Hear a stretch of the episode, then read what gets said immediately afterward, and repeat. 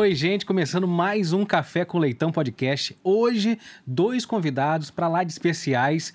Rabu Gonzalez, André Arteste, muito obrigado pela presença de vocês aqui. Eu que agradeço é, estar em boa companhia. Começando a semana, né? É. Bueníssima companhia. É, a gente tá até. O podcast já começa nos bastidores, mas assim, aqui também é uma oportunidade de eu conhecer a história de vocês mais, vocês falarem mais. É, qual foi a, a, Eu quero saber, assim, a, a, primeira lembrança da arte na vida de vocês? Nossa, é, é para mim é muito cedo mesmo. Eu comecei criança, assim, já me, express, me expressando, tanto do ponto de, como ator, já com 3, 4 anos, e a música também, né? Eu comecei a tocar piano ainda, eu não sabia nem ler ainda, comecei com 5 para 6 anos já, já querendo tocar piano, então, assim, para mim é, faz parte da minha essência. Não sei o Rabu como é que foi, assim, mas eu não me enxergo sem estar tá no meio da arte, assim. É, a, minha foi o, o ambiente mesmo, assim, de família, porque meu pai, minha mãe, é, dependente da gente nunca, a gente não era rico nem nada, mas era uma família que, pô, meu pai começava de manhã botando música clássica, terminava na Alcione, é, minha mãe também sempre gostou de, de música, de arte. Então, é, foi um incentivo que, tipo, desde que eu me, me lembro, meu pai sempre trouxe quadrinhos, sempre incentivou a ler jornal tal. E quando entrou na escola, assim, que acho que foi o, o, o tan, pan, assim, de tanto gostar de escrever, por entrar mesmo no fantasia lúdica, como desenhar. Então, acho que o meu, o meu começo mesmo foi resultado do, do ambiente mesmo que eu fui criado. Então a música, então foi sempre é, o início de vocês dois, assim, né? E, e é referência familiar, referência do ambiente. É, eu fico. Se vocês ouviam rádio também, tinha essa coisa de ficar. A rádio trazia isso, né? De você ter uma novidade. Como é que é hoje que, você, que a gente tem a, a, a rede social ali, que a pessoa já digita, que às vezes recebe. O algoritmo manda só o que a gente gosta. Como é que a gente descobre coisas novas hoje em dia para vocês? Assim? A gente estava até falando sobre isso, né, Rabu? Assim, eu acho que hoje em dia tem uma, uma gama praticamente infinita né, de possibilidades milhares de aplicativos, né, com artistas colocando ali os seus artistas que estão começando, né, os seus álbuns, os seus singles, né? E então acho que na verdade o que a possibilidade que a gente tem hoje é garimpar mesmo, né? É descobrir né, novos talentos, né? Inclusive é uma coisa que eu, que eu gosto muito de fazer, assim, é, é, tentar, é chegar ali, colocar música brasileira, pá, aí aparecem umas pessoas que eu nem sei. Daqui a pouco você olha ali, é genial o que o cara está produzindo, né? Sim. E assim, né, a gente está é, entrando e falando agora até romanticamente, né? Porque a gente viveu a coisa romântica de o rádio, por exemplo, putz, o rádio para mim era tudo, assim, era, era o portal de, da felicidade, da dor de cotovelo, é. É, era tudo. E, e do jeito que chegava a informação, né? Tem um lado bom, tem um lado assim perigoso que a gente às vezes condicionava a, a, as informações, né? Você não tinha muito o que debater. Mas eu, o que a gente vive hoje é como se fosse um baú que eu via lá no futuro. Porque, né, ainda mais a, a, no, a, na parte de, de, audiovisual, a gente via o que passava na sessão da tarde. Aí começou o lance da locadora, de você escolher, mas sempre era muito segmentado para o mercado americano e tal. Igual ele falou, hoje, cara, você. Hoje eu tô, eu tô na vibe, tá? É, vou ver só o cinema coreano agora, uma coisa que me interessava. Vou ver o cinema norte. E você fala, putz, como é que a gente perde coisas muito maravilhosas no mundo porque você né, só tinha uma janela. Agora abriu essa janela que não tem limite. Para mim, pessoalmente, é a minha escola, é onde eu estudo, é onde eu vejo, onde eu me divirto muito, assim. Gente, eu peguei no rádio ainda, você, você gravava, né? Sim. Botava fita e tocava. Eu ouvia criança, né? Então eu ouvia pagode e tal, adorava. Minha adolescência eu ouvi muito pagode. E gosto até hoje, acho que tem pagodes lindos né? letras bonitas, cara. Você pega um pagode bem tocado assim, tal, no violão, no cavaco, pô, aquilo ali é, às vezes é sensacional, uma sofrência, uhum. né? A gente começou, foi o início da sofrência, ali tem ótimas sofrências, né? E a gente, não sei o Rabu, mas eu gravava, aí ficava a rádio, né? Pá, pá, pá, na, na, grava. Você esperava o locutor parar de falar para poder é, gravar, né? E eu acho que a sofrência também ajudava nós, pelo menos homem masculino com sensibilidade lidar melhor com, por exemplo, né, com término e tal. Hoje em dia, o cara, tipo, terminou, ele acha que é posse, tem que bater, tem essas coisas horríveis. Eu não, terminou, alguém não queria, ainda mais meus milhões de amores platônicos, eu resolvia no rádio, velho. É. Ouvindo ali ou no disco, né? E tinha assim mesmo, às vezes fazia a fitinha pra tocar na, na festa assim, e pá, daqui a pouco entrava o locutor que eu não conseguia. É, tinha isso, né? Porque no finalzinho da música ele entrava anunciando o prefixo da rádio, Aí tinha uns assobios, né? gente? Não sei o que, não sei o que. a vinheta. Cara, isso é muito bom. Então, olha como é que era uma dificuldade também. Era um trabalho, era uma construção artesanal para você construir a sua fitinha. E tu valorizava mais, né? Isso, né? É, rebobinava na caneta, né? E ficava. A molecada que tá assistindo aí, você não tem ideia do que, que é isso. que mas que é você pegava isso, a fita, ouvia e rebobinava na caneta, botava, clap, play. É, e- então, Rabu, dali ouvindo música, ouvindo na rádio, como é que foi então dar esse passo para você começar a, a construir, fazer a sua arte? Então, é, é, né, existe a música, existe o audiovisual que eu trabalho hoje, mas é, ele também, como ator, de repente passava isso um pouco na sua cabeça, assim, que era. é, a minha cabeça sempre foi muito lúdica, então a música, para mim, sempre foi trilha sonora. Então, qualquer situação que eu estava, eu achava que aquilo merecia um- uma música na minha cabeça. Eu, às vezes, me enquadrava como se estivesse sendo filmado. Eu, tipo assim, tinha aquela coisa na minha vida, tipo, tem câmeras por aí. Então, sempre, ah, nesse momento aqui eu viria. Então, eu andava sempre com um Walkman e tal. A música, como eu disse, foi ah, né, através da família e tal. Aí começou, tive bandas, foi um dos primeiros a ter banda na minha cidade, que eu sou de Volta Redonda. E desde o começo a gente, pô, não aceitava tocar cover, eu achava que tinha que escrever as doideiras que eu tinha, tem mesmo que a gente tocasse de qualquer forma. E durante o período, é, foi um, um plano é, juvenil, mas assim, é, a música me colocaria dentro do, do jogo, do mercado, que eu viria, eu vim de volta redonda sozinho, com cara e coragem. Numa época, porra, de um boom, né? Porque até então é, as bandas principais brasileiras todas eram dos anos 80 e geralmente eram música, eram bandas de pessoas de classe alta e tal. Pulou ali para os anos 90, começou a ouvir implante, começou o underground produzir. Então era um momento de efervescência. Então eu vinha para cá, era fanzinho, trocava. Então é, eu nunca tive assim aquele plano de ah, eu quero ser um, um astro da música, mas eu sabia que a música ia me colocar na cena e qualquer coisa que eu fizesse, por exemplo, que eu sempre amei, sempre fui louco por videoclipe, é assim, pra você ter uma ideia, minha parede da minha casa era toda colada sobre isso, aí eu falo assim, ah, vou trabalhar com esse cara, vou trabalhar com esse cara, e legal que muitos eu consegui mesmo. Então, quando eu aposentei, assim, a banda, assim, é, e foi essa transição, que tava começando a vir essas, essas, essas câmeras mais tecnológicas e tal, falar, vou começar a fazer, experimentar. E como eu tinha muito amigo da, daquela geração que já estava acontecendo, eles viraram o que eu falo de cobaia de luxo. Se você for ver os primeiros clipes lá, eu tenho pô, Felipe Rett, eu tenho uma galera que eu já conhecia já há um tempo. E, na verdade, o videoclipe, além de, de eu gostar muito, era uma forma de eu é, ter a minha própria escola de cinema fora do, do âmbito normal, assim. Não que, pô, eu recomendo para todo mundo que estude cinema, que faça tudo é, que puder, né, didaticamente. Mas foi uma escolha minha, assim, tipo, eu quero ir aprender isso na vida, no mundo.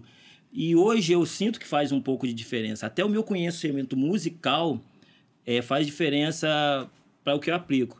Então, assim, a música é, é, é algo que é 50-50 para mim, assim. Eu penso, eu trabalho com videoclipe porque tem música, eu elaboro cenas de roteiro, já penso na música. Então, é algo muito, muito ligado, assim, que acompanhou até agora e que tem dado certo. Muito bom. E o André, né? Você com essa nessa construção de ator também, né? A música também ajuda nessa preparação do personagem. É. Tinha isso também com você? É porque, na verdade, acho que ator é partitura, é partitura de movimento e é partitura musical, né? Tanto é que o maior é, estudioso sobre a arte da interpretação desenvolveu o termo da partitura psicofísica, né? Então tá muito conectado, né? É música, né? O tempo todo.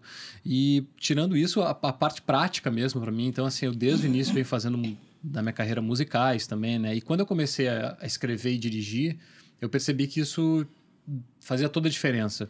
Essa, esse gosto pela música, inclusive na hora de você elaborar, por exemplo, um roteiro de um videoclipe, você consegue ser mais preciso se você tem um, uma- um domínio musical maior, porque é como se você conseguisse dominar as transições com mais habilidade, né? Você consegue reduzir tempos que ficariam mais extensos. Se você tem conhecimento musical, você fala, pô, isso aqui não precisa desse texto enorme. Entra uma, entra uma, uma pausa, ou entra um piano, ou entra uma guitarra e já faz essa transição. Né, junto com o conhecimento da técnica da edição cinematográfica, né, e mais o conhecimento sobre o ator. Então, é, a música para mim ela é muito foi, é e será muito importante. E quando eu comecei a escrever dirigir, assim, eu falei, pô, agora é hora de também colocar a música nas, nas minhas ideias, né? Então, quando dificilmente eu faço alguma coisa que eu estou escrevendo sem também, por exemplo, tem uma peça que eu escrevi é, que se passa no sertão da Bahia, né? Então eu estudei muito para fazer aquilo, porque eu sou gaúcho e tal, né? Tive algumas pessoas, alguns parceiros. Essa peça está virando agora uma quadrilha de São João, no interior Legal, de Alagoas. Uma coisa linda, assim, um projeto lindo. O cara me mandou. Essa peça eu fiz a trilha também. E foi fundamental para mim, né? Então, assim, é o tempo todo, sabe? Eu não sei pro Rabu, assim, mas acho que os diretores, e eu já conversei com alguns, alguns diretores musicais que falam isso, cara, quando você vai trabalhar com um diretor que gosta de música, não precisa nem entender, mas gosta, é outra abordagem. Eu acho, é, eu acho que um dos grandes é, marcos assim do, do Tarantino é isso, dele Ah, ser um crer. garipador assim de, né? E eu não sei se se a Marra vê às vezes no, no YouTube quando você pega uma cena clássica e troca a música, né? Ah, É outra ideia, é outra intenção. Então, é igual ele falou, é o, é o lance do ritmo. Eu lembro que um clipe que eu tava fazendo, assim, que eu tava contando na cabeça, assim, que era... em- em- Tava filmando normal, mas, mas seria para uma câmera lenta dois, três. Você sabia mais ou menos o tempo da da coisa. E eu lembro nesse clipe, é, é muito engraçado que tem uma cena que o menino sobe, assim, a favela, que era um clipe do, do Ed Rock, o Seu Jorge. Aí um cara olha para ele, assim, e aí eu fui mostrar pro, pro né, o clipe pronto pro contratante. Aí ele, mas como é que vai saber que esse cara que olhou aqui é o policial? Falei, pô, ele tem que vir até o final para entender, as- entendeu? Porque a gente também está vivendo uma geração que está muito coisas mastigadas, aí é, perde o espaço de você ter a interpretação, né? É como, tipo, né? Vamos dar um exemplo prático, assim, David Lynch. Você não pode ver um filme dele achando... Puxa, você tem que saber que é um sonho, você tem que saber... E eu acho que a música também, também às vezes, muito te leva. Meu pai tinha muita disco de trilha sonora, então, de bang bang, de, de filmes clássicos. E hoje, pô, eu eu ouço assim, é, e eu fiz um, um, um- um- paralelo que, assim, eu acho que, por exemplo, a, a música, principalmente a, a música erudita, é como se ela fosse um trilha de, de cinema antes do cinema existir. Mas a sua cabeça cria as imagens. Você ouve uma, né, Wagner lá, Cavalgadas da Valquíria, todo mundo, você não fala com ninguém, você imagina uma tempestade. Tem caipira, você não precisa nem ouvir falar que é sobre um trem, é você sente o movimento. Então, acho que a, a cabeça da gente já é o nosso próprio cinema. E nós, como diretores e roteiristas, às vezes, a gente, no máximo, tenta codificar junto com aquilo, assim. E também acho que é bacana falar sobre a liberdade no estudo da música, que o Rabu falou também sobre a liberdade no estudo do cinema, né? E eu concordo muito, assim, como é importante. Eu comecei a estudar piano clássico, né, criança, mas pela criatividade, com 13 anos, assim, é, minha professora, ela entendeu que se eu ficasse preso, talvez eu largasse a música. E aí o que, que ela começou a fazer para mim? Ela começou a me dar músicas Chopin, não sei quem, tá, para eu fazer arranjos Em cima do. em cima do tema, né? Então você pegava um noturno ali, um não sei o quê, tu- e dali desenvolvia. E aí eu nunca parei de tocar, né? Então eu segui tocando até hoje, sigo tocando até hoje, né? Então assim, a importância do mestre, do professor, de perceber também como qual a característica. Esse aluno aqui, essa pessoa que gosta de música, ele é um reprodutor ou ele é um reprodutor criador? Né? É, é o que o Rabu falou, é, tipo, a desobediência é necessária à criatividade. Né? Então, assim, acho que é importante isso também né, para os pais, para as pessoas, para os professores, de perceber o aluno, né? De que, como é que esse aluno vai interagir com a música também, né? Gente, eu tenho que falar, tenho que agradecer. Ele falou sobre formação musical. Também tive um projeto em Volta Redonda muito lindo, chama é, Professor Nicolau, que é um projeto com várias escolas primárias públicas que começa desde o, eu comecei tocando banda de fanfarra, depois passei para trompete e aí você chega até a banda sinfônica onde eu e meu irmão chegamos. Já toquei Cecília Meirelles, já toquei faculdade de música, tem um LP gravado, porque eu não sei onde está mais, é, mas era do coral. Aquela Cecília Meirelles, aquela sala ali. Nossa, que você entra, aquilo, é um impacto, assim. Uhum. Então, assim, é, eu tive essa, essa formação musical também, que é importante, mas é igual ele falou, é, é misturar com essa busca sua. Com a busca, né? É. E essa questão da, da criatividade, né?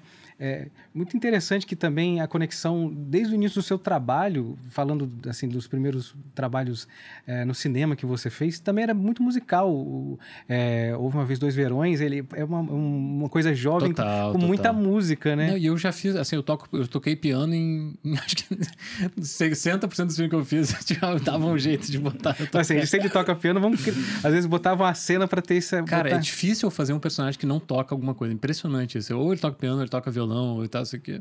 Sempre, né? Porque eu acho que também os diretores gostam de aproveitar também. É natural isso, né? E o Jorge Furtado fala sobre o cinema também. Olha, se você não tem muito dinheiro para fazer um filme, invista na trilha. Cara, é muito louco isso. Tipo, é... o André também é meu xará, se ele não sabe. É... Quando eu vi, houve uma vez, dois verões, pô, já era fã do, do Furtado, assim. E acho que foi quase. Ele, ele produziu quase perto do Homem que Copiava. Homem né? copiava foi, foi uma graninha. Foi. Eu fui no cinema, falei, putz. É, e é muito louco, né? Que ele é, é mais um exemplo de coisas que acontecem na minha vida, que dá a volta. Eu tô aqui agora com um filme que pô, adorei pra caramba, tipo assim. Eu acho que era obrigatório em toda a sessão da tarde naquela época, assim. Uhum. E, e isso também são coisas que a, que a música, ela, ela, ela é muito social, socialista, né? Ela Sim. é muito... Se você vai ali na Lapa ali, que é um dos lugares que eu mais gosto desde que eu vim pro Rio, é o cara punk conversando com o cara de, do clássico conversando. Então, tipo assim, é um, é, um, é um exemplo muito perto da gente de como uma sociedade pode viver melhor, entendeu? É lógico que sempre vai ter aquela coisa do ah, o hater do outro, pá, até que se mostre de uma forma.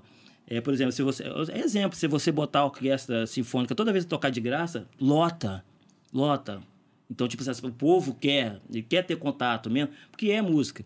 Da mesma forma que tem, né, sei lá, vou colocar o Sepultura, né, foi uma das, das bandas mais famosas do mundo brasileiro, sendo que muita gente achava que isso ia vir de outros de outras fontes. Então, eu acho que isso é muito gostoso, assim, de a música é democrática e, e, o, e o audiovisual junto com ela, então, é uma coisa que se propõe uma terceira, que é o que a gente meio que vive, assim, né? É verdade. E essa estética do seu, dos seus trabalhos no, no audiovisual, no clipe, esse que você citou do, do seu Jorge, o Ed Rock, tem ali para mim, no início, parece uma coisa meio thriller.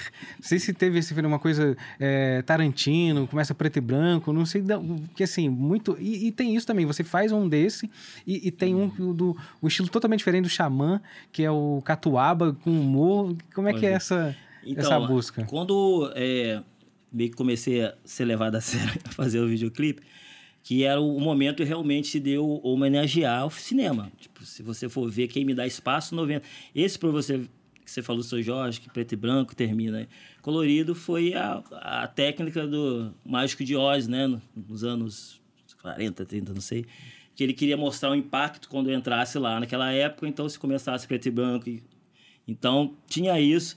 O começo ali, eu não digo nem trilha, mas eu me inspirei muito no GTA. Ah. Eles estão ali em cima da coisa meio LA e tal. Mas era como se estivesse observando a favela, aquela coisa de, de vigília, assim. E do Xamã, poxa, eu... As pessoas riam muito, porque, tipo assim... O André, de repente, deve ser assim... Eu sou muito eclético, eu gostava muito daqueles filmes de Z, de Kung Fu, de faroeste... Ah, sei lá... Uhum. É, Godard, essas coisas todas. E quando eu tive a oportunidade, o cara falou: não, é, na época eu tinha mais conhecido e, e praticamente o Xamã estava começando, e eu estava meio que ajudando ele a ir para algum caminho. Então, essa primeira gravadora, não, traz ele para cá, pô, temos dois clipes para fazer aí. Ah, o que você precisa? Aí eu mandei uma lista, mas só que umas eu meio zoei, falei que era uma roupa do Power Ranger. E coisa. Cheguei lá, o cara tinha Beleza. E aquele lá é simplesmente a minha homenagem a esses filmes de Kung Fu dos anos. Aí passava na Bandeirantes ali, que os caras voavam e tal. Né? Lógico, dentro do limite da, do orçamento. Mas foi. E, e, e acontecem umas coisas bem legais, assim, por exemplo. É, teve um, o, o, primeiro clipe mesmo que eu fiz do Xamã.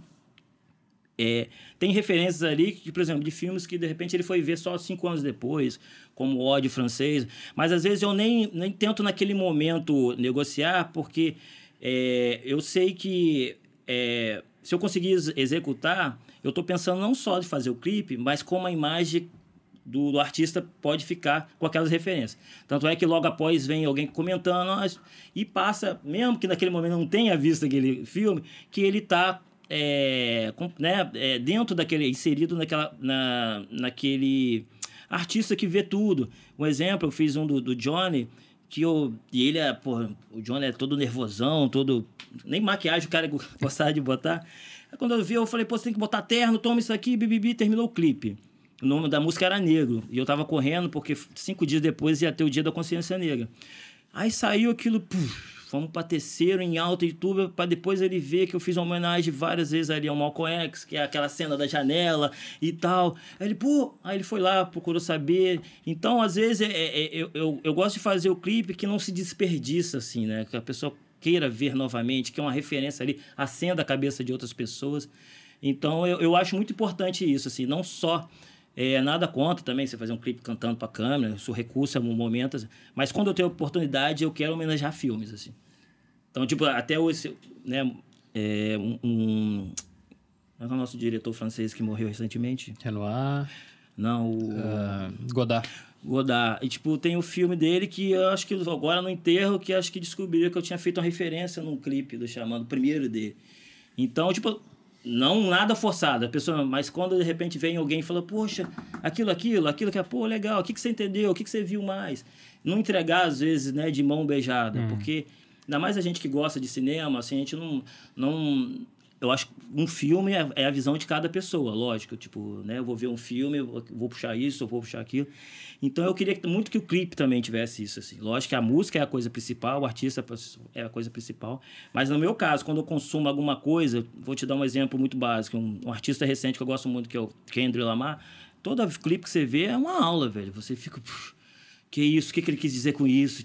Então, é o meu caminho, é, é onde me sinto confortável, assim, eu manejar os clipes e deixar alguma coisa ali para a galera dar uma pensada. E tem muita é, e tem muito alcance, assim também, André, você também fez trabalhos assim na televisão também muito populares, de, de alcance incríveis, assim. Hum. E eu fico imaginando como é que é, é, é, lidar com essa, esse processo, né, assim, que você tá ali é, exercendo a, sua arte, aquele menino começou estudando piano, ali de repente fazendo um trabalho também de alcance é, nacionais. É. Como é que era isso para você? Ah, foi foi foi uma mudança na minha vida, assim, né? Mas eu, a minha carreira meio que se divide em alguns pontos, né? Com 18 anos eu vim para o Rio, né? E cheguei aqui meio sem conhecer ninguém, assim, e tal. Mas eu tinha feito o Ovo Uma Vez Dois Verões, então tinha um, um cartão de visitas, assim, não era, não era zero, né? Aí eu fiquei amigo de algumas pessoas aqui muito legais, todas envolvidas com música. Eu toquei aqui numa banda. Eu toquei com o Zé Brito. Com o ah, Zé Brito? Ah, é. sensacional. Eu era tecladista do Zé, cara. Então você devia estar naquele show do Fundição Histórico. Ah, não, de... DVD do Saliva meu já tinha saído. Já tinha saído, né? Eu já tinha saído, mas eu fiz toda a temporada. Então, assim, eu, o, eu sou muito amigo do André Moraes, né? Que era o produtor musical e grande trilheiro, trilheiro, hum. trilheiro do, do Lisbelo Prisioneiro, do meu tio Maton Cara, né? Parceiro do, do Guel Arraes, João Falcão. Meu amigo, amigo, foi ali que eu conheci a Tatá, né? É, Tatá Alves, uma produtora querida linda, gata e talentosa. É, e aí a gente, ali eu comecei no Rio de Janeiro a, a, me locomover, assim, né? Assim, o Rabu também que, que veio de fora, assim, né? Acho que Sim. sabe como é difícil, né? Chegar, mas eu já tinha pelo menos alguns contatos. E toquei numa banda aqui durante algum tempo, uhum. né? E aí com 21 para 22 anos eu, eu comecei a, a já fazer televisão. E aí deu uma mudada, né? Depois, um pouco mais tarde, eu percebi aquilo que a gente estava falando anteriormente, né? Eu percebi que eu queria também expor as minhas ideias, não só é, fazer uma coisa que é belíssima, que é você pegar a ideia de alguém e transpor na sua carne ali, que é o que o ator faz, né? Então, eu sou ator, sempre serei, né? Nunca vou deixar, mas eu comecei também a me interessar em refletir mais. Uhum. Acho que o Rabu né, passa por isso, né? Isso que ele falou em relação aos videoclipes, olha, aqui eu vou tentar deixar a minha identidade. O principal é a música, mas eu também quero né? É, é, é, louca coisa simbólica, assim, né? Que ele fala em termos da câmera, né? Que a câmera de cima estava representando a visão da, da favela, é como se o espectador estivesse conhecendo, né? Uhum. né? O, aquele, aquele ambiente, assim, se aproximando, né? Então, é, a partir daí, de, desde então, com 28 para 29 anos, eu comecei a escrever profissionalmente. E aí, como minha carreira deu uma mudada, assim, eu já tinha feito televisão e esses personagens que eu fiz na TV abriram portas para eu conseguir agregar pessoas para desenvolver os meus projetos. Né? Então, é um, são, acho que são momentos da carreira da gente que, vai, que vão se. O importante é, é entender esses momentos. Eu vejo que tem algumas pessoas, artistas, que ficam batendo na mesma tecla, assim, sabe? E não entendem alguns processos que acontecem. Eu acho isso um pouco perigoso. Porque daí você fica um refém de si mesmo, assim. Então não é abandonar, né? Não é deixar de ser ator e tal, né? E sempre tem tempo para virada, né? Eu, eu, passei a vida toda, lógico que eu gostava muito do Western, mas eu achei, passei a vida toda achando que o Clint Eastwood era uma porta, assim, sem alma. Porra, o cara é um dos diretores mais, né, sensíveis e foi fazer bem já numa idade, mas, tipo, ele decidiu e colaborou pro cinema de uma forma, então, né, não, não tem nem não tem tempo para isso. É, né? não há, não há. E acho, eu acho bem legal. Assim, geralmente, os, os meus amigos do meio é, artístico, principalmente de ator, sempre são envolvidos nessas duas partes, ou três, né? De, de, de ter um controle, não só ser a cara de, de um produto. Nada contra também. Mas eu acho importante, acho que é um momento que a gente tem mais ferramentas também para fazer isso, Total. né? Total. A gente tá falando sobre isso, né? Agora, ainda mais, pô, tem um celular ali, você faz um clipe, cara.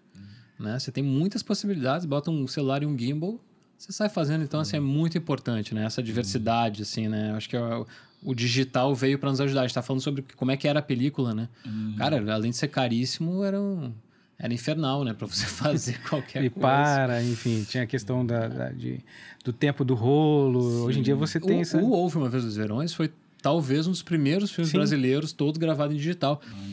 A gente olha as fotos da câmera, cara. Hoje em dia nem para gravar piquenique você grava a câmera. Assim. O Jorge ele fala, olha, um celular hoje em dia tem uma câmera muito melhor do que a gente fez o Wolf. Mas quem fez a fotografia também? Era o Alex Hernambi. É, puxou bem. Né, que é um... Ah, o, a trilha era do... A trilha da Wenkin, do Papas da Língua. Qual a outra que foi do... Do meu tio Maton, do Homem Copiável, ah, eu acho que foi... Eu, eu acho que foi da Wenkin também. Como é que é o nome da... É, porque virou um, um, um puta de... É, compositor que era da banda do... Acho que ele, ele era do Repicantes talvez? É, o Gerbasi, Gerbasi, o Gerbasi diretor, diretor, é, diretor, exatamente. Isso mesmo, Gerbasi, que é mais um exemplo do que a gente está falando, diretor de cinema e vocalista dos replicantes, né? É. É, ele não surfa nada. Muito bom, sensacional. E eu fico imaginando que esse, esse trabalho seu também é, passa nesse, nesses trabalhos mais recentes que você faz agora, preparação também de elenco. Isso, é. é. Porque acabou... É, outra coisa que, que revolucionou, assim, a partir da pandemia o meio digital pro ator via internet. Né? Então, assim, hoje em dia eu tenho uma companhia de teatro online, cara. Oh, como é que é, é isso? É, cara, tem pessoas do Brasil inteiro, são 10 pessoas na companhia. Eu escrevo e dirijo. Né? A gente se encontra semanalmente para desenvolver o, o, espetáculo que a gente vai apresentar. Então, tem pessoas do interior de São Paulo, Salvador, Rio de Janeiro, do Brasil todo, que cada incrível. um na sua casa fazendo uma peça, né, que a gente está desenvolvendo o conteúdo agora para apresentar em março do ano que vem. A é volta uma... da cultura, né? Exatamente. Chegando de novo. Tava meio abandonada, não é? Mas agora estamos aí, né? Então, assim, é, essa possibilidade que o mundo online chegou pro ator, então, assim, eu faço preparação de atores também pela internet, online, né? Um trabalho que eu estou desenvolvendo. Então, a liberdade é muito grande, como a gente vem conversando eu acho que o critério, a partir daí, o critério é fundamental. Às vezes eu vejo que tem uma, uma galera muito jovem que deixa um pouquinho de lado, assim, sabe, as teorias, o, a, o livro, sabe, a coisa do livro, da leitura mesmo, assim, sabe, de, de, entender. Eu acho muito importante. Eu sou, assim, acho que a minha característica, talvez, fazendo uma, autoanálise, seja a convergência de, de de situações assim. Então, eu, ao mesmo tempo que eu acho que é muito importante você estar tá aberto ao novo, produzindo, descobrindo coisas. Cara, o, o, clássico, o erudito, sabe, a teoria, aquilo ali é que vai te sustentar você com, passar por quali, com qualidade por aquilo ali, né? Com certeza. Até, por exemplo, sempre tem, né, rola é, essas listas, ah, sei lá o que, vamos colocar assim, ah, a Beyoncé passou em números, sei lá mais o que, da Madonna, mas não diminuindo, mas os clássicos sempre, igual ele falou, o básico, ele sempre tá aí rodando. Na, tem, tem, tem músico que vai bater 300 milhões, mas ano que vem você não lembra da Não música do lembro cara. cara. Entendeu? Porque, na verdade, ele foi ali para criar a música do milhão. E, tipo assim, vamos voltar até o exemplo da Madonna. Quando a mulher, pô, imagina nos anos 80 você falar de, né, de, sobre virgindade, você, em outros tempos, quase praticamente sozinha. É, e é a mesma coisa, né, quando for, né, é, é, o, o início, né, do erudito, que era outro tempo que você tinha que ou escrever para a igreja ou escrever para o rei. E, mas sempre rolou a galerinha ali da, da rua que sabia do, e popularizou, né? Porque eu, eu acho, assim, tudo que passa, assim, né, pro, independente da, da criação, mas que passa pelo, pelo popular de uma forma, é, tipo, você não me quer aqui, mas eu vou pegar tua, o que você tem aí e vou transformar nisso. E o Brasil é uma é a potência disso, né? É. Qualquer coisa que você pode chegar aqui, tava vendo agora tem uma música que é número um agora no mundo, aí tipo fui ouvir a versão funk, pô, bem melhor, entendeu? Então é e por isso até que isso que ele falou, eu tô preparando agora, nada, não vou, não vou nem é, ser alguém didático nem prático, tipo, pra- mal eu sei a função da minha da câmera que eu filmo. Mas eu acho que o, o que falta, o que ele falou assim, como produzir com o que você tem, com a criatividade, com as referências, entendeu? Às vezes eu tenho uma molecada nova que todo mundo já chegou os equipamentos. Aí, aí eu fico vendo, tipo, porque eu- tudo que eu fiz até hoje, lógico que eu gosto, eu não sei se ele tem esse nível de exigência, mas não chegou ainda o, o 100%. Nunca vai chegar, lógico. Então, às vezes a pessoa fala, porra, aquilo é maneiro que você fez. Não, mas peraí, eu fiz aquilo ali básico. Mas aí eu ligo, não, o básico que eu fiz para eles é uma coisa diferente porque de repente eles têm uma, uma visão muito ou técnica, muito de referência da referência, mas tipo quase copiando às vezes.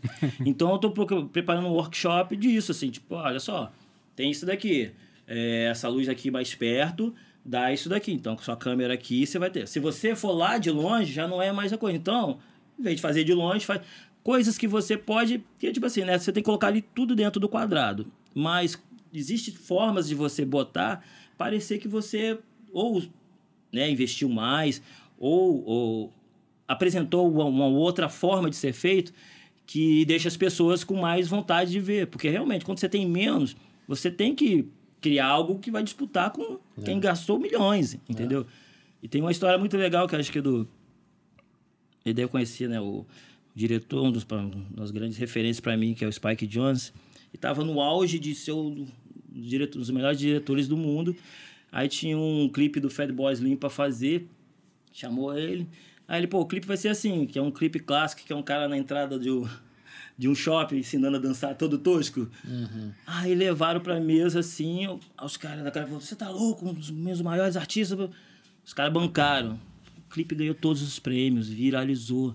Porque às vezes tem coisas que nós estamos vendo e às vezes a gente está dentro de um sistema que, né, hoje em dia, às vezes o, o cara é, é uma grande corporação que comprou algo é, relacionado artisticamente, mas nunca teve ali. Então ele, tipo, como você chega numa mesa de reunião, você tenta explicar algo meio que lúdico, é difícil. Então, às vezes você não faz ali, mas você faz na internet e aquele viraliza, o cara vai chegar e falar, ó, toma aí, faz do jeito que quiser. Se você... Tem muitos diretores, os grandes, por exemplo, diretores de videoclipe mundiais, eles têm essa liberdade, assim, tipo, ó, toma aí, mano, faz, porque os caras sempre tiveram... E, e eu acho que também, é, não gosto muito de ficar comparando, ah, Brasil, lá fora, mas alguns, alguns lugares onde que eu acho que a arte ela é- realmente tem um, um peso, né, tanto escolar e tudo. Eles têm essa coisa de respeitar um pouco mais a liberdade do, das ideias, né? Tanto é que tipo assim, né, parece que o plano mundial sempre foi isso, né? Vamos voltar para esse tipo de filme, de cultura. E aí você agora com a, com a plataforma de stream, você descobre, cara, cara, filme da Islândia, nunca e você vê, caraca, como isso aqui é tão bom e, e eu não tenho esse acesso. Então é, é- é- eu me tornei um tipo assim um, um ratinho de streamer justamente para tentar é, esse tempo perdido que a gente tinha só uma forma de, de, de consumir, né? A arte, tanto é, não só no filme, música também, tipo. Tem artistas que eu falei, cara, um dia eu tava ouvindo uma música coreana lá, eu falei, cara, que melodia bonita. E eu não tô falando isso, porque às vezes, né, é- esse país tem isso, né? Às vezes você fala que tá ouvindo certa cultura, parece que é pra, pra exibir. Não é, gente, é porque realmente é bom e, E, e acho que uma geração agora que está vindo, eles estão convindo, com ouvido menos inglês. Você pode ver que sucessos mundiais estão vindo né, de todos os lugares, é, é, mesmo que seja K-pop, mesmo que seja música árabe. Então acho que está um cenário também muito bom, tanto para o audiovisual como a música, para você ouvir outras culturas sem que ser ditado por a língua inglesa, assim, né? E muito bacana a gente estar tá aqui, mas hoje também ia ter um convidado que é o Sagá, e ele teve que não pôde vir porque teve que participar de, uma, de um processo seletivo de emprego uhum. e, e, ele tem um, um, uma dificuldade, ele representa, ele traz uma força de quem tem aquela, eh, de tenta vencer, mas que tem sofre muito preconceito, dificuldade, uma pessoa que, se, que passou pelo sistema prisional para trabalhar de arte, para se ressocializar, para as pessoas darem oportunidade, enfim. Ele vai estar aqui de portas abertas, a gente vai trazer ele aqui em outro momento, mas a gente também tem isso, né, da dificuldade das pessoas conseguirem e, e do momento momento que a gente passou da questão da cultural, né? Como é que vocês enxergam isso? Assim, é, realmente é o, acho que a pessoa para falar sobre isso é o Sagat, né? Porque é ele que, que sente, que sabe, né? Que mas a história de vida dele é uma história muito bonita, né? Que tem que ser contada. Inclusive, tá, tô aqui por causa dele, né? Por causa do convite da Tatá, que me mostrou uma música do Sagat que é simplesmente linda, que é o Quem Vê Cara Não Vê Coração, né? Que fala sobre isso, né? O título de estudo. Né? E, e aí a gente começou a trabalhar a música, né? Eu, eu gostei muito da música, a gente pensou um arranjo que é um arranjo voltado para eu comecei a pensar de acordo com as minhas possibilidades. Então a gente colocou numa música de rap violino, é, piano. Eu tive a felicidade de tocar o piano ali, né? É, colocamos uma, uma criança, que é, a, que é a filha da Tatá, fazendo um vocalize, né? Então tá um arranjo de rap que a gente está produzindo, mas assim, com as minhas características, que eu acho que é o que enriquece né? E aí agora a gente está começando a pensar o, clipe, acho que temos aqui um especialista que pode estar junto com a gente, nos ajudando, auxiliando, ou até mais que isso, né? Mas eu acho que o, o Sagat tem, a, tem uma história que merece e deve ser contada por ser um cara que, pela arte, né, conseguiu dar a volta por cima, conseguiu fazer da vida dele uma vida é, que, que floresce, né? Mas, mas não é fácil, porque o, porque o sistema vai te oprimindo, vai te colocando para baixo, sempre vai tentando te puxar para a periferia. Né?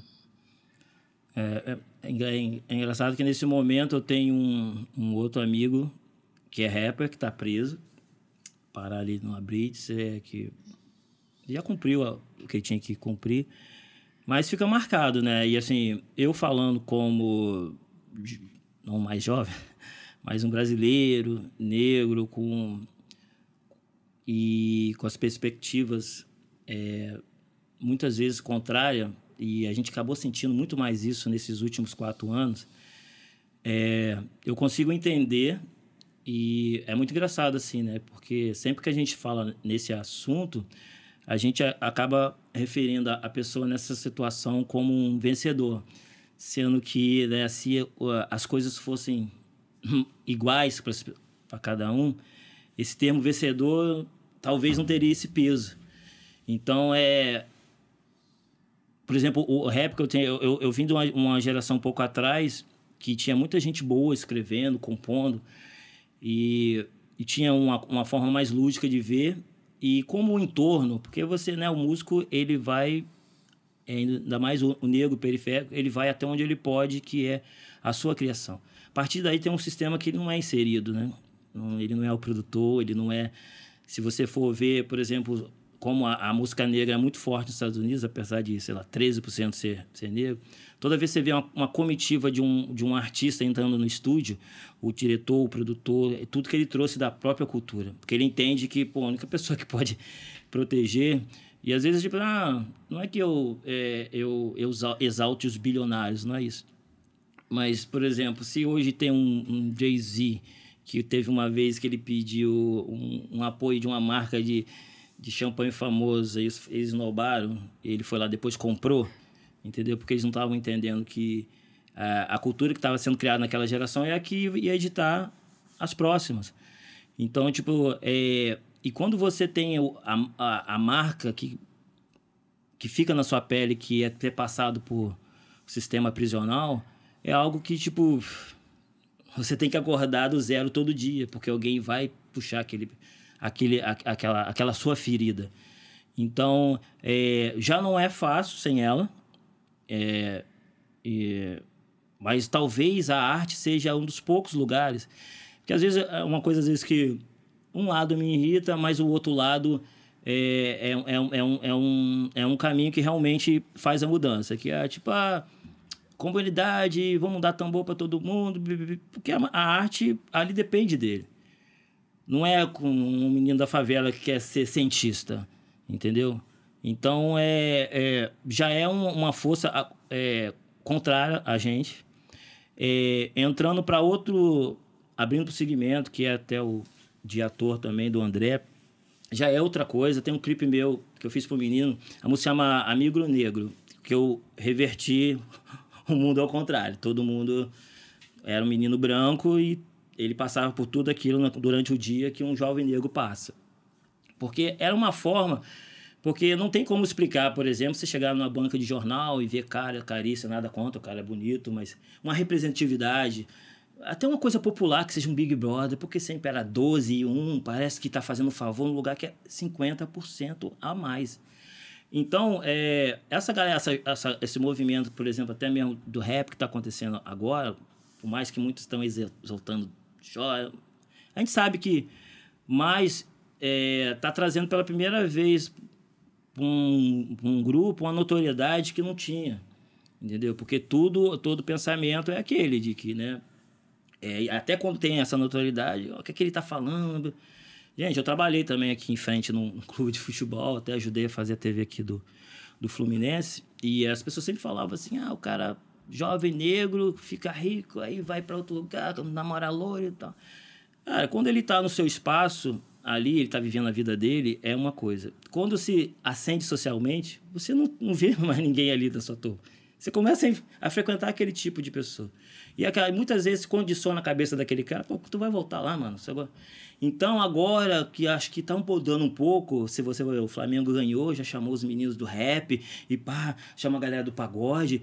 É, tá mudando um pouco, mas antes era é assim, socialmente e até mesmo dentro da nossa área do audiovisual, é, é complicado. A gente né, vai voltar a ter, pelo menos agora, uma, uma força na cultura até do audiovisual, mas você captar recursos, se você né, não. É, você sabe o que é fazer um projeto. Tem pessoas que ganham só para fazer. E como é que eu vou passar um menino que quer ser cineasta lá na, na Baixada? Como é que ele. Então, é, eu acredito, quanto mais capacitar, por exemplo, se o Sagaz tem um advogado que, que é da área dele, ele sabe cuidar mais.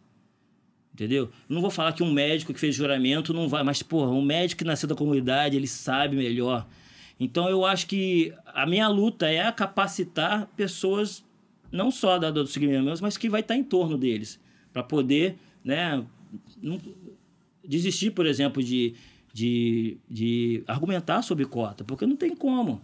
É uma coisa assim, tipo assim, que você tem que renunciar realmente alguma coisa. Mas não é renunciar à, à qualidade, porque você não vai chegar lá no final, se você não tiver nota, você não passa. Mas que é lindo ver, né? Você sentar na sua sala de faculdade ver uma pessoa que você vai ver na rua, que você vai ver no posto de gasolina, está ali estudando com você. E mesmo assim, você vai. Aconteceu isso até perto da minha área, que foi em, em Vassoura. Pessoas gritando: meu pai é coisa, seu, né, seu pai é motoboy.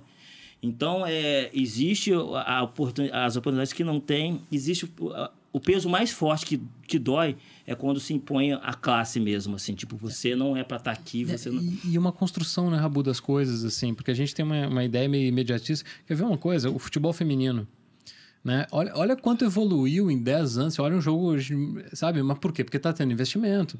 Daqui a 10 anos vai ser ainda mais, vai ser, daqui a uhum. pouco vai estar tá quase igual, assim, sabe? Mas por quê? Porque está tendo um olhar, está tendo um investimento, está tendo uma preocupação, estão valorizando, uhum. as meninas têm, têm patrocínios. Então, tudo é investir, né? Então, assim, é só, só vai conseguir transformar se tiver um olhar sobre.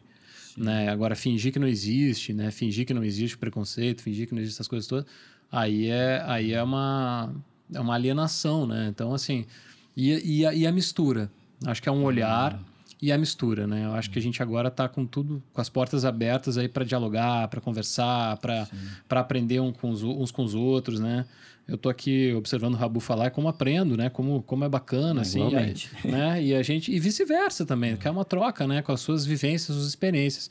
Então acho que agora está tá, tá tudo aberto aí para a gente começar a conseguir dialogar novamente, né? Com, com boas ideias, né? Você consegue é, sentir essa, essa, essa vibração, Rabu, nesse momento que a gente passou essa transformação política agora, dando esse passo? Como é que você consegue também olhar para o futuro? é difícil não, porque nós, nós fomos num nível muito baixo, assim, entendeu? Pô, nossa profissão, então, nem se fala assim, né, cara? Não, eu, eu realmente é, temi mesmo disso perpetuar. Assim, lógico que né, a gente é meio cucaracha, né? A gente aguenta, barata aguenta os holocaustos. Mas eu, poxa, eu acordei muito, muito, muito, assim, otimista, entendeu? É, pressupondo que a gente tem, já vai partir da normalidade, entendeu? É, e, por exemplo, esse ano, a, a, a, duras penas, assim, uma coisa que foi legal que, não falar que salvou, mas é, é, que também é, poucos tiveram a chance. Eu fui premiado, por exemplo, no, na Lei Aldir Blanc, que, porque, por exemplo, o André é um, poxa, um, um cara que chegou a, a, a níveis que trocentos milhões sonham. Mas esses trocentos milhões também pode viver muito bem se o Estado ajudar, né? Pô, tem um SESC perto da sua casa, tem um, tem um, né, uma escola. E, tipo assim, o, o artista em si mesmo, ele é bobo. Ele, por mais que ele... Porque a gente tem que dividir, né? A gente está chegando no, em, em, tempos de, de pessoas que querem aparecer, tá aqui, mas a gente está acabando disputando esse espaço também. Mas no, no, na hora do final, o artista, ele quer apresentar a sua obra, ele quer ser visto, ele quer... Então, eu, eu tô muito otimista mesmo, assim, tipo... E uma das coisas mais legais é nesse primeiro dia eu estar num podcast falando sobre é loucura, isso. Né? Foi muito doido, cara. Muito doido. Assim, muito, muito especial é. mesmo. Muito representativo, muito simbólico. Né? Do que, que a gente pode fazer uhum. agora, né? Para onde que a gente pode ir. E, e com como, como a troca de experiências é importante, como é enriquecedor, né? Foi o que eu falei pro Sagat. Sagat, Sagat você tem certeza que você quer que eu pense esse arranjo? a melhor coisa que ele fez. Né? Eu, particularmente, por exemplo, é, é, gosto né, de, de, vários estilos, mas teve um momento no rap que eu acho que foi uma das grandes viradas quando apareceu o o Fuji, que era uma galera que, pô, se você for ver um dos, né, todos os três, porque tem isso também, né? A grande maioria da do, do músico negro, ou ele se forma na, na, na igreja né, ou na própria faculdade, na escola tem estudo de música. Então são pessoas que, poxa, já ali pensavam, já arranjo, já. E, e eu acho que cada vez mais ter informações, porque, tipo, nada é completar. É, é como se estivesse mesmo, né? Um filme, você está você tá ajudando a trilha sonora do, da história que ele está cantando, né?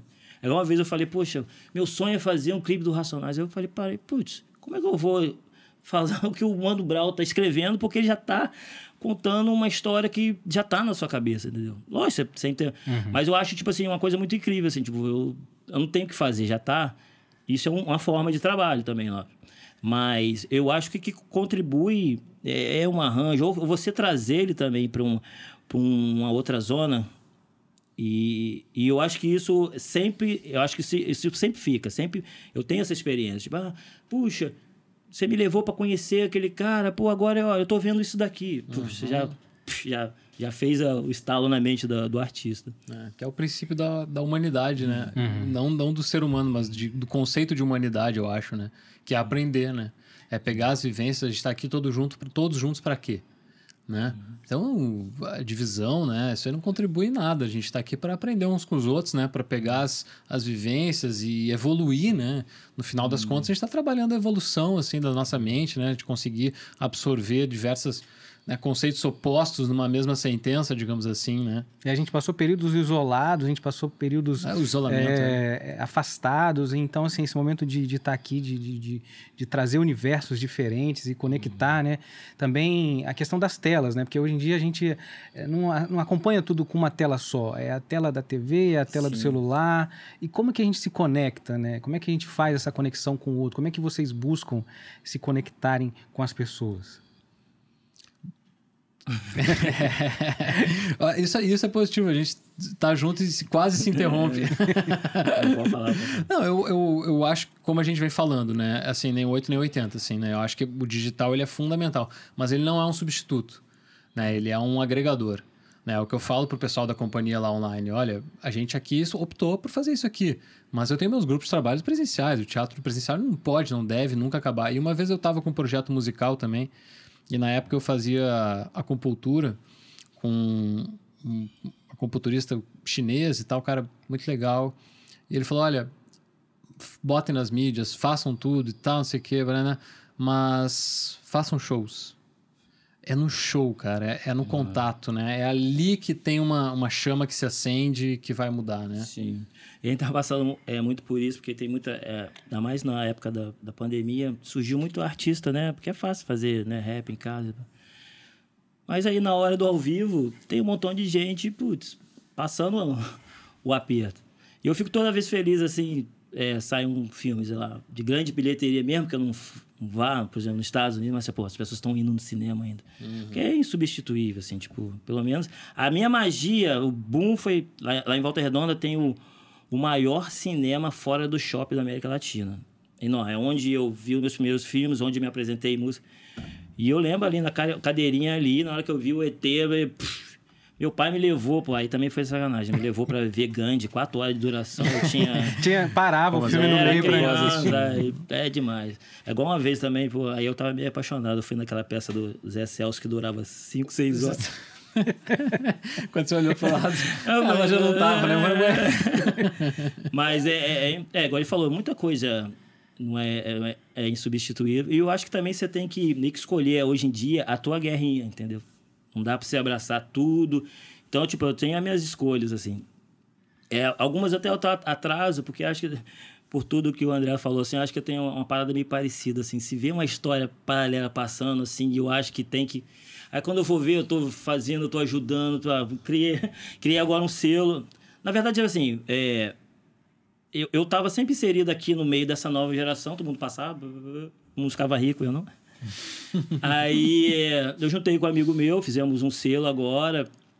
Poxa, e descobri uma menina, já tem dois, três anos meio que, meio que trabalho com ela em Campo Grande, mas não, dois em Campo Grande, na minha cidade e tal. Pô, a gente está conseguindo ver fechando, quase fechando uma parceria bem legal agora com uma grande gravadora, porque o assunto que eu tô chegando lá, que eles estão perdidos, né? Nessa linha, pelo, pelo menos do rap, assim, porque é, a molecada hoje não tem a relação que a gente tinha romântica de gravadora. Pô, vou ser contratado. Ele quer ser contratado pela gravadora do Orochi, do Ré. Ele não quer saber mais. Então, nisso, as gravadoras ficaram meio perdidas, porque você investir num sertanejo é milhões. Um menino de rap, tanta logística, e eles estão dando tanto número como. Então, eu tô meio que entrando assim no jogo para fazer meio embaixador. Falei, olha, você não é esse tipo de, de, de, de, de, marketing, de mídia, isso aqui é importante. Então, estou levando o selo para lá, barra também em outras gravadoras, meio que tentar fazer essa, essa parada de, tipo assim, é, o, a música urbana, ela vai ser a, a música, a próxima música dessa geração. E se você não souber trabalhar, se você não souber entender que aquele menino que você está tratando com poucas circunstâncias, que toca o violão lá, sei lá, fala do sol, você tem que. Esse menino urbano. Porque são artistas né, do, mesmo, do mesmo nível fora outras coisinhas. Então, tipo assim, é, eu tenho atrasado um pouco o meu sonho, mas é uma coisa que eu, eu não consigo deixar de fazer. Eu, uhum. eu tento menos. E quando vem resultados, é, falou até do, do próprio Xamã, o Xamã já estava com 28 anos. E foi uma conversa assim, muito olho no olho, assim, cara, fala que eu tenho que fazer porque eu quero. Não é porque ele era ambicioso, é porque ele tinha uma vida, porque chega um momento, né, que o entorno da gente cobra de uma forma, é família, isso vai dar de... E toda uma coisa é você tá, eu lembro dele contando, tá em, numa mesa, alguém falar que, pô, não ia dar em nada. Isso também de tudo eu já passei. Então, aquele momento que eu falei, putz, é, é, tem uma coisa nesse cara que, que realmente tem que ser resolvida, mas independente disso, quando a gente foi fazer o primeiro clipe, aconteceu uma coisa que eu nunca tinha tido com outros artistas o cara sabia jogar pra câmera.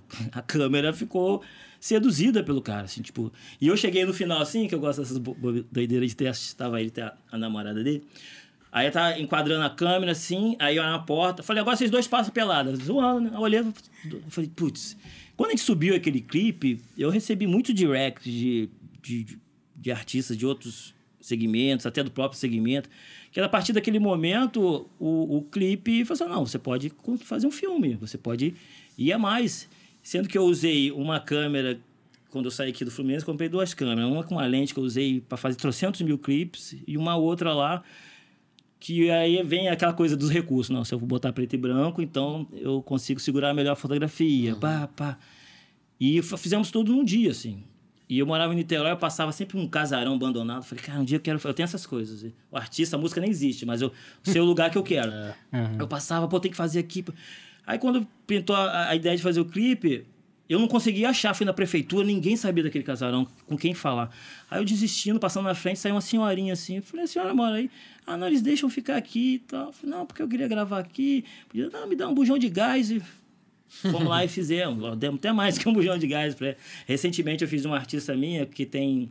De repente você já ouviu falar do Cine Centímetro? Sim, sim, sim. É um, sim, sim, É um senhor que é delegado aposentado do, da polícia, que ama cinema, que comprou um montão de, de equipamentos que. Porque a gente fala Cinelândia, mas o principal era lá na lá da Tijuca, ali do Meia, ali, que tinha mais cinemas. E ele fez uma réplica no quintal dele maravilhosa. Às vezes, quando tem festival de cinema, até uma galera faz umas é paradas. Bom, centímetros. Ah, eu também. Eu liguei pra ele, ele era turrão assim. Negociei, aí descobri que a filha dele tinha amigos em comum, havia galera assim. Muita negociação. E foi engraçado que eu fui lá e ele faz um ator lá né, pra mostrar. E eu vi ele falando o dia do aniversário dele. Era o meu. Eu falei, agora. Pô, faz dia do meu aniversário. Que dia? Ah, tá. Falei, puta. A, foi eu e meu irmão, porque é, um, é, uma produção pequena, e eu fazendo tudo subindo. Aí no final ele falou assim: Cara, eu já vi gente filmando aqui da Disney. Parabéns. Nunca. Porque uhum. eu acho que ele. Não é que eu, né, o trabalho nem estava pronto, mas acho uhum. que ele viu aquela minha paixão de. Uhum. Eu só tinha três horas para resolver aquele problema e tinha que sair. Uhum. Então, tipo assim, e eu fiz sem, sem, sem, sem, sem verba por uma artista também que eu acredito há uns três anos. Então a gente tem esse risco, assim, de. É, pode ser uma, até uma coisa interna, assim, mas não, não, vou falar que seja referente, mas talvez eu não, não, não tenha uma ascensão financeira que poderia, mas a gente não troca, porque é, um, é aquela coisa da hora, é uma parada que está dentro da gente que fica psh, se repetindo, né? Você fala, ah, não, agora aí vai, aparece alguém e fala, putz. Mas é, o bom para mim é que durante disso eu cresci muito, eu aprendi meu resultado foi trabalhar com essas pessoas, entendeu? Mas ano que vem, não. Ano que vem eu, eu tô encaminhando só essa galera que eu tô trabalhando e focar no cinema para disputar com ele aí. Não é nada. Não, ah, disputar nada, fazer as parcerias. Fazer e, a gente falando disso, dessa, dessas parcerias e dessa, dessa volta que o mundo dá, você é, fez também recentemente um filme com o meu mestre, que é o Bigode, o Luiz Carlos Lacerda. É. Como, e você falou que demorou. Como é que foi esse processo para fazer o filme Rapaz, o, na verdade foi uma série, né? Pro, é tá, série. Tá, tá na Globoplay agora a Rua do Sobe e Desce, número que desaparece. Eu conheci o Bigode, é, tem o tempo das coisas, né? Eu conheci o Bigode em 2002, no, no festival de cinema do Cine Ceará. E aí, Bigode, é, é os amigos chamam, é, não precisa explicar porquê, né? É, mas é Luiz Carlos Lacerda, né? um grande diretor, que, que foi discípulo do Nelson Pereira dos Santos, né? Começou lá atrás com toda essa galera ali do, do cinema novo brasileiro, né? É, Glauber, enfim. E aí o Bigode, desde então, cara, desde 2002, que Nossa. a gente fala, porra, vamos fazer alguma coisa, vamos, você quer aí almoçar? Então vamos fazer não sei o que. Tá, aí não dava certo. Aí não sei o que. Aí o Bigode conseguiu essa série, né? Emplacar essa série no que, no que estreou no Canal Brasil. E ele falou para mim que ele tava sem protagonista, ele tava eu tô sem protagonista, não sei o quê. E disse que ele pensava em vários nomes, aí não tinha pensado. Aí ele me contando isso, eu falei, pô, bigode, mas que história é essa, cara? Tinha que ser o primeiro nome. Ele falou, André, sinceramente não foi. Aí depois, cara, deu super certo, né? A gente enfim conseguiu trabalhar juntos, eu e a Fernanda Vasconcelos, e um grande elenco ali. E, e, é muito interessante, porque o Bigode ele vem dessa galera do cinema novo, uhum. então ele tem um jeito de filmar, né? Que mesmo que seja uma série para televisão, ele ainda traz muita das vivências, né? Aquilo que a gente estava falando sobre as experiências e vivências. Ele traz muito do, daquele, daquela galera que fazia cinema em 1960 e que tinha duas horas para resolver é, um problema. É, de Luft mesmo, que era o cara que Exatamente, fazia a fotografia do Glauber. Agora o, Walter Carvalho fazendo as novelas também, é, você sente... Putz, às vezes eu passo pela sala e falo, isso aqui isso, tá... é, parece um filme Isso aí é quase um filme. É. Eu acho fantástico. E os drones que saem da água, aquelas coisas, né? né? Então, assim, mas eu acho que nada substitui a ideia, na verdade. Uhum. Né? A gente fala muito sobre a aparelhagem técnica, mas a gente também falou muito sobre ideia. Eu acho que a ideia ainda é o, o centro e teve da... muito isso na sua vida de, de história de escolha, ser escolhido, entrar aos 45, não era para ser e foi você? Cara, é engraçado isso, né? O, o, Pedro Paulo Rangel, ele fala, eu nunca passei num teste. eu, eu, passei em poucos uhum. testes, passei em testes importantes, assim. Mas, cara, os personagens que caem para mim, assim, desses que foram os mais né, notórios, todos os personagens, né? Mas é engraçado, parece que tava assim, ó, isso aqui, você tem que fazer isso aqui. Então, assim, hum. Novela das Oito, Indra, né, Julinha, Novela das Sete, os personagens de cinema, hum. né, foram personagens que eu sentia que ele ia ter uma importância muito grande para minha carreira. Acho que não sei o Rabu na direção dos clipes, como é que foi, assim. É, antes, uma, uma outra pergunta antes disso, que é uma, um tema que tem sido falado. Tudo bem, se você vai fazer um personagem carioca, você vai ser é. cara. Mas sobre os sotaques, assim, acho que agora com a plataforma de streaming, muitos trabalhos não, não tem que situar as coisas. É. Como é que você lida assim com essa parada do sotaque? Rabo, eu já fiz personagem assim, mineiro, é, acriano, uh, carioca, paulista. Minha visão, né, sobre essa, essa questão assim que, que, que, tem esse debate, eu acho que o ator ele tem que ter liberdade, né, de poder fazer. Eu, é, eu tava falando sobre a peça, né, é, acho que não, não tem como considerar, por exemplo, uma apropriação cultural eu fazer um, um personagem né, carioca, né, enfim. Agora, o que tem que haver, na minha visão, é um respeito muito grande. Né? Hum, e, um, e, um, aprendizado muito grande, né? Foi como eu falei, eu escrevi uma peça que se passa no sertão da Bahia, um cordel. Eu fiquei cinco anos escrevendo. Consegui chegar na casa do Ariano Suassuna, ele fez uma revisão da peça para mim. Nossa. Né? Foi uma loucura, assim, sabe? Tá virando uma quadrilha lá no, em Geraldo Ponciano, mas está no interior da Alagoas. Então, é, é a maneira que eu acredito. O que eu acho, assim, sinceramente, é que tem que haver muito respeito, né, muita humildade por parte do ator, no sentido de, do aprendizado em relação a, por exemplo, a uma questão de sotaque. Porque senão vai parecer que você está debochando. Né? Então, isso não pode acontecer. Né? Eu acho também... É, tem um projeto que, na verdade, foi, rolou um, um desrespeito que, que foi muito positivo é uma série que eu tava amando, mas foi cancelado no primeiro. Como é que é o nome? Caraca. Enfim, é, é daquele escritor de histórias fantásticas lá que era totalmente racista. Crawford, Crawford. Ah, é? passou na, na, Amazon Prime. Isso. Que era de terror. É, ele... perver... é, eles. Nossa, eles fizeram, pegaram um autor que era racista, declarado. Uhum inverteram aquilo tudo, botaram as questões raciais. Cara, cada, cada capítulo eu ficava assim, arrepiado. Assim, eu vi assim. essa série, impressionante. E foi é, essa showrunner lá que chama Misha, não sei, até tô seguindo ela. E é, eu acho isso lindo também lá fora, assim, essa possibilidade de você ser ouvido dentro de alguma mesa, uhum. independente do, de onde você vê. Ela tinha, tipo, recém-formado na parada, se eu não me engano. E conseguiu emplacar essa série que, tipo, se for ver, é um uma magnitude imensa, assim. E, e foi isso, tipo assim, de pegar uma história que... É, eu posso citar uma, uma nacional aqui, que, assim, né? É polêmico, mas Monteiro Lobato era, é, total. É, era total.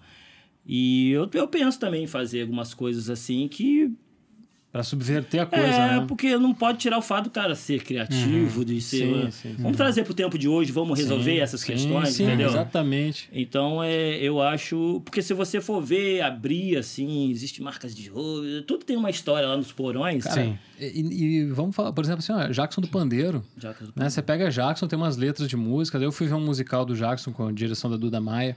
E o Jackson tem uma música que ele fala: é o marido da mulher que virou homem.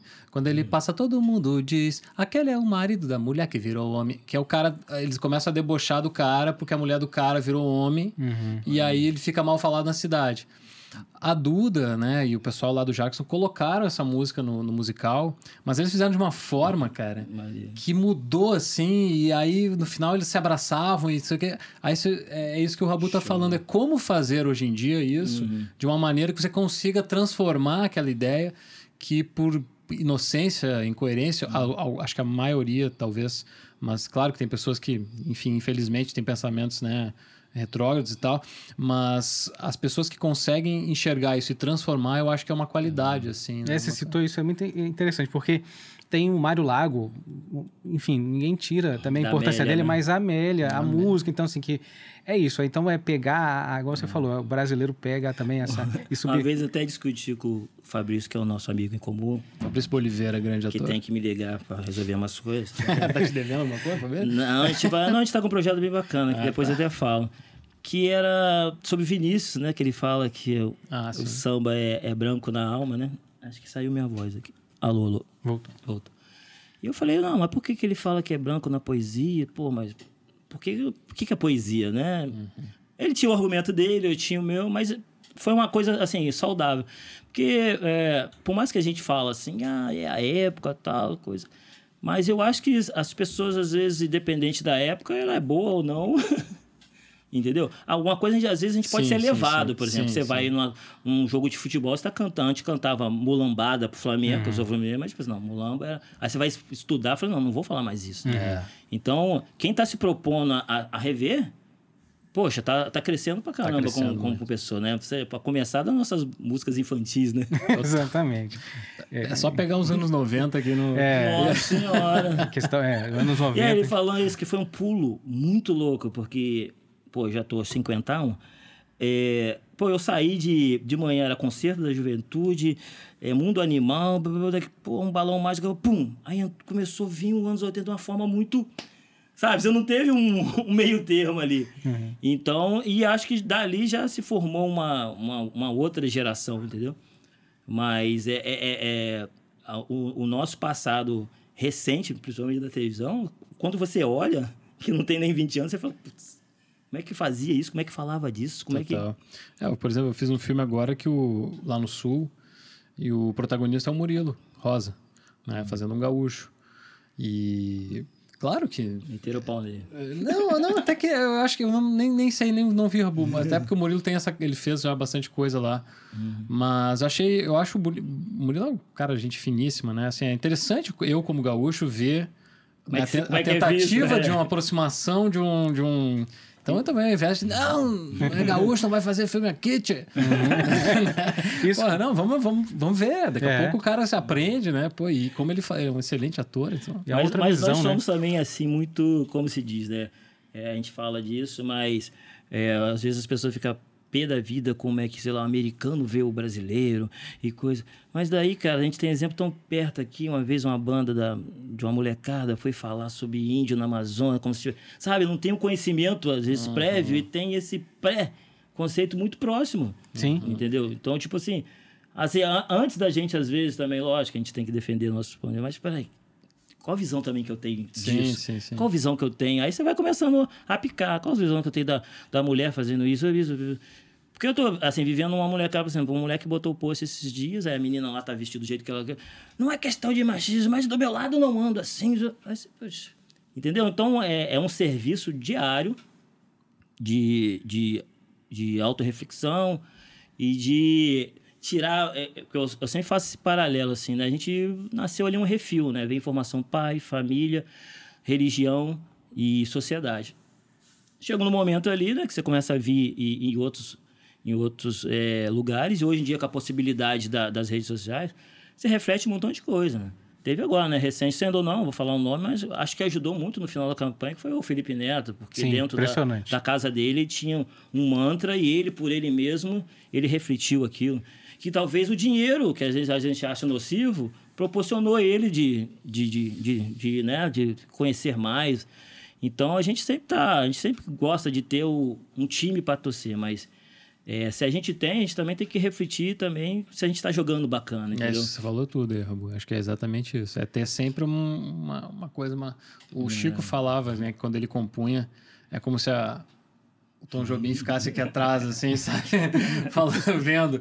Acho que é um, um outro eu da gente que tem que estar sempre É. nos analisando, assim, né? Sim. Para não cair em perigoso. No equilíbrio. É. E aí, vocês, é, a gente está chegando ao, ao próximo do final, Ah, é, mas eu queria saber assim, como é que é, os próximos passos você pensa fazer série, documentário, o que que você, para onde você está querendo? O Rabu vai dirigir um clipe comigo, ele não sabe ainda, mas. E outra coisa, ele vai fazer parte de um filme meu. Aí, Isso aí não sabe. Tá começando com curta, mas a gente chega lá no longas e embora. sério. Claro. Então, é assim, né? Para se manter é, financeiramente, eu tenho a base que essa é mexer com, com a música ainda, né? Produzindo esses, esses artistas junto com meus sócios e tal. Deixar a coisa certinha ali. E depois também certo, chega um certo tempo do, do artista que ele vai meio que indo por, por si mesmo. Mas meu plano é não passar mais de, do ano que vem, que eu acho que até o, um ano propício para isso, que é focar mesmo por cinema, séries, que eu gosto. Então, vou começar fazendo algumas coisas de, de, de curta, tentar alguns editais e tal. Mas hoje, por exemplo, estou é, capacitado de um equipamento que eu mesmo posso fazer e a gente começar também a testar, né? Porque é uma outra linguagem, né? Clipe é clipe, filme é filme. Uhum. E aí é a hora da verdade é ali. Então, o meu foco mesmo para 2023 é, é, tentar adentrar mesmo no que é o meu maior sonho mesmo, que é cinema, série. Bacana. Legal. É, eu tô com meus projetos, agora vou estrear um, espetáculo lá em Ribeirão Preto também, que é um musical que eu tô, tô dirigindo, já está se desdobrando num projeto para audiovisual também lá.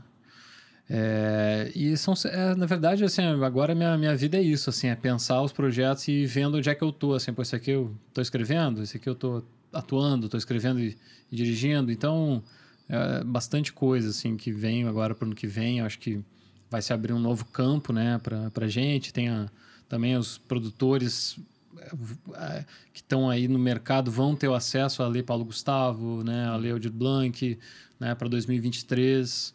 Então está se estabelecendo uma normalidade, né, no, no âmbito cultural, que é o concerne a gente aqui e tal.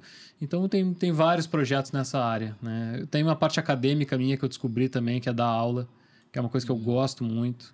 Eu vou né? testar a minha nesse workshop. Talvez eu vai virar um stand-up comedy. Pô, maneiro, maneiro. Muito maneiro. bom. E, cara, trabalhar, conhecer pessoas legais, né? É, participar de programas bacanas. Obrigado. Ó, André, Rabu, quero agradecer muito a participação de vocês aqui. Fazer esse encontro foi algo incrível.